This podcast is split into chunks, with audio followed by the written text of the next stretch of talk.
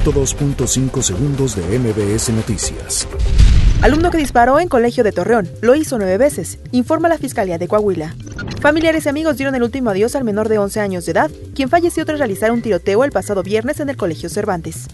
María Guadalupe López Esquivel, jefa de sicarios del cártel Jalisco Nueva Generación y responsable de la ejecución de nueve policías el 14 de octubre en Aguililla, Michoacán, murió el pasado viernes tras enfrentarse a balazos con soldados.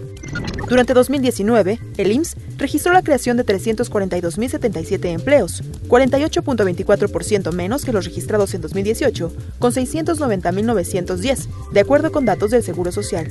El presidente Andrés Manuel López Obrador aseguró que en el caso de la masacre contra la familia Levarón no quedará impune y advirtió que el que la hace, la paga. El Sindicato Nacional de Trabajadores de la Educación presentó el reglamento para las elecciones de directivas seccionales, con lo cual el gremio con 2.5 millones de agremiados cumple con los requisitos establecidos en la reciente reforma laboral.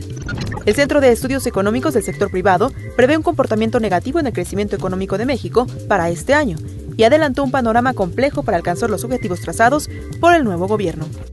El expresidente boliviano Evo Morales dijo que de regresar a Bolivia, organizaría milicias armadas populares, similares a las que existen en Venezuela.